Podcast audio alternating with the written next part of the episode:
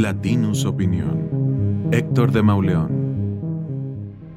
La extraña proximidad del gobierno de Andrés Manuel López Obrador con el cártel de Sinaloa, como sospecha alimentada desde principios del sexenio con la liberación de Ovidio Guzmán, el hijo del Chapo,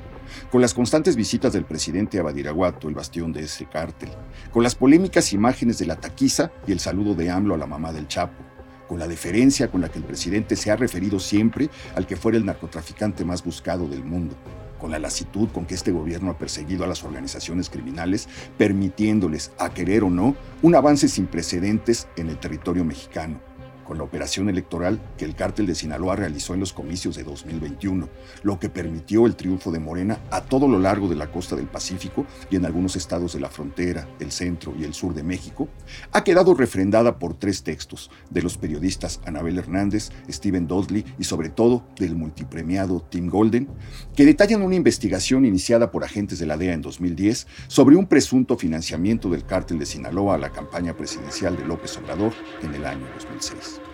La historia ha causado un revuelo que lleva varios días incendiando las redes, donde se impuso el hashtag narcopresidente.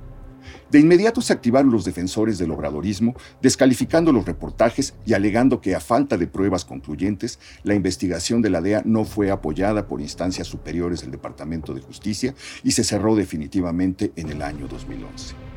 Tim Golden, ganador en dos ocasiones del premio Pulitzer, ha declarado en medio de la tormenta que la investigación no llegó a una conclusión, pero sí, lo dijo textualmente, a informaciones importantes. Se ha manejado la versión de que Golden se echó para atrás después de publicar su investigación, lo cual es absolutamente falso. Golden afirma que dio a conocer lo que supo de una investigación que efectivamente ocurrió dijo que cuatro testigos le hablaron a la DEA de una reunión en Vallarta a la que asistió el narcotraficante Edgar Valdés Villarreal, conocido como la Barbie, y en la que estuvieron presentes dos políticos y empresarios que se decían representantes de la campaña de López Obrador. Uno de ellos era el promotor de AMLO en la comarca lagunera, Héctor Francisco León, conocido como Pancho León, quien desapareció meses después de la derrota de López Obrador y del que no ha vuelto a saberse nada desde entonces. En esa reunión, según los testigos, se acordó el financiamiento del cártel de Sinaloa por 2 millones de dólares a la campaña presidencial de AMLO. Golden afirma que el hombre al que supuestamente se entregó el dinero, Mauricio Soto Caballero, miembro hoy del Consejo Nacional de Morena, terminó trabajando como fuente confidencial de la DEA luego de haber sido inmiscuido en una trama de narcotráfico. Dijo Golden que Soto Caballero sabía que si no contaba la verdad a los agentes y los fiscales estadounidenses, podría ser encarcelado en cualquier momento. Así que tenía interés en decir la verdad.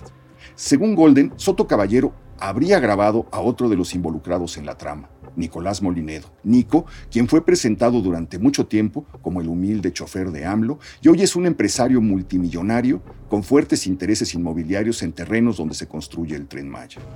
De acuerdo con la investigación de Tim Golden, Mauricio Soto Caballero, el narcotraficante Sergio Villarreal Barragán, apodado El Grande, un testigo de la DEA que había sido abogado de narcotraficantes y se volvió informante de esta agencia, Roberto López Nájera, y un hombre cuyo nombre no fue obtenido por el periodista, declararon que ese dinero se entregó efectivamente a la campaña de AMLO. Tim Golden no se ha retractado de nada. Esa investigación existió efectivamente se llevó a cabo y no siguió adelante porque un comité de revisión de la propia DEA decidió cerrarla siguiendo sus propios protocolos al no poder comprobar que aquel dinero hubiera sido efectivamente entregado. Golden averiguó incluso que la DEA se propuso reabrir el caso en las elecciones de 2012, haciendo que supuestos narcotraficantes ofrecieran dinero a personajes cercanos a López Obrador. Todo se detuvo por consideraciones políticas y diplomáticas. La investigación, sin embargo, existió y hoy sabemos que el nombre de Andrés Manuel López Obrador obra ya en los archivos de las agencias estadounidenses, como alguna vez sobró el nombre del exsecretario de Seguridad, Genaro García Luna.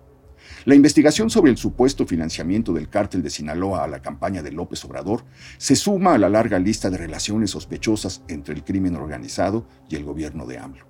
Acompañará la historia del sexenio sencillamente porque el sol no puede apagarse ni con un dedo ni con decenas de artículos realizados por encargo. Esto fue una producción de Latinus Podcast.